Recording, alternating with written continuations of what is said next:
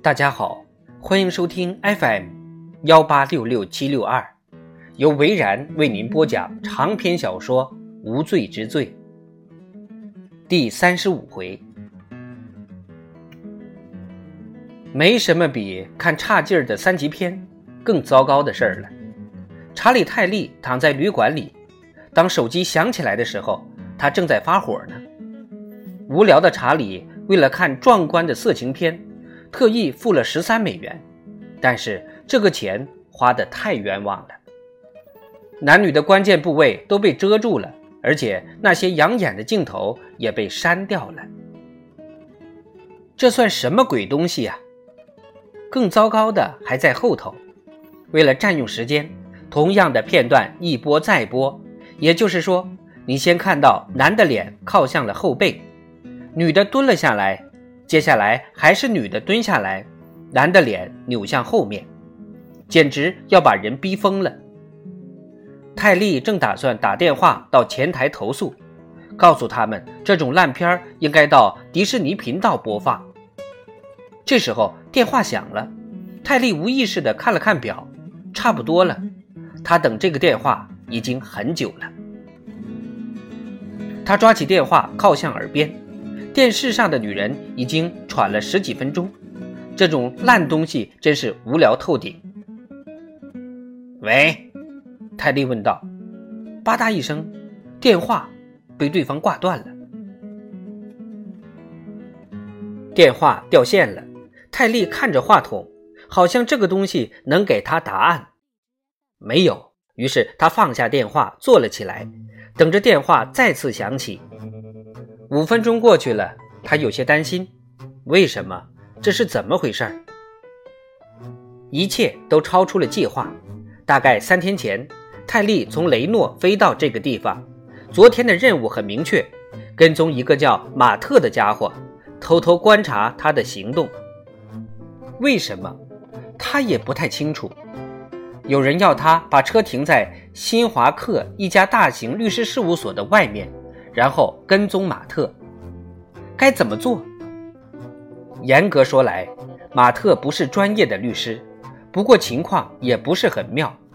马特马上发现有人跟踪他，更糟糕的是，几个小时前，当泰利给马特打电话时，他居然喊出了自己的名字，而且还是全名。泰利真是大惑不解。他不是很清楚应该怎么处理这种情况，于是打了几通电话，想搞清楚究竟出了什么事情，但都是无人接听。这就让泰利更加疑惑了。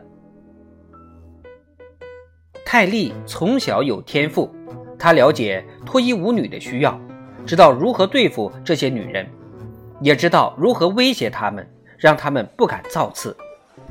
有这两下子就可以混饭吃了。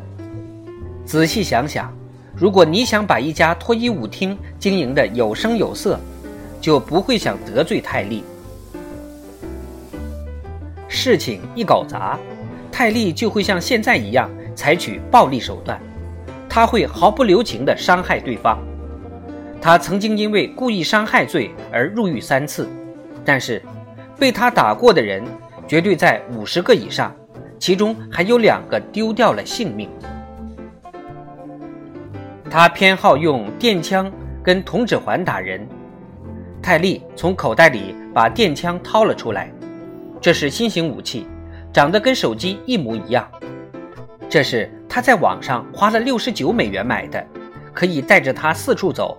拿着它靠近耳朵时，就好像在打手机，但一按按钮，手机上的天线。就会发出十八万伏特的高压，砰的一声击倒劲敌。接着，泰利又拿出了铜指环，他喜欢现在这种加宽的设计，不仅可以扩大施力范围，还可以在击打对手的时候减少阻力。泰利把两种武器放到了床头柜上，回头又去看电影，希望能有些起色。但是真令人失望泰利只能瞄着自己最喜欢的两件武器。他努力想着下一步该怎么办。二十分钟以后有人敲了他的房门他看了看床头柜上的表已经是夜里一点多了会是谁呢？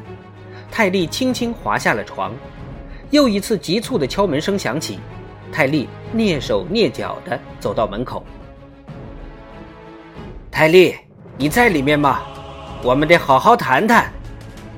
他透过门镜往外看，天哪，居然是马特！泰利惊慌失措，马特怎么会找到他的呢？泰利，拜托你开开门，我只不过想跟你谈谈而已。泰利想都没想，直接回答：“等一下。”接下来，他偷偷走回到床边，把铜指环套在左手，右手将手机贴到耳边，假装在讲电话。他伸手去抓门把手。开门之前，再次看了看门镜，马特仍然在原地。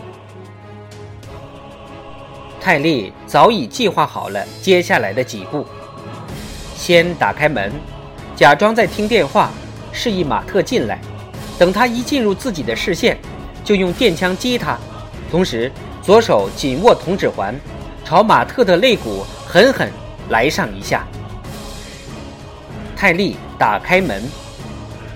他一本正经地讲手机，假装与另外一个人说话。没错，泰利朝着电枪说道：“好，对。”他动了动下巴，示意马特进来。马特就这样进了五幺五房间。长篇小说《无罪之罪》第三十五回就播讲到这儿。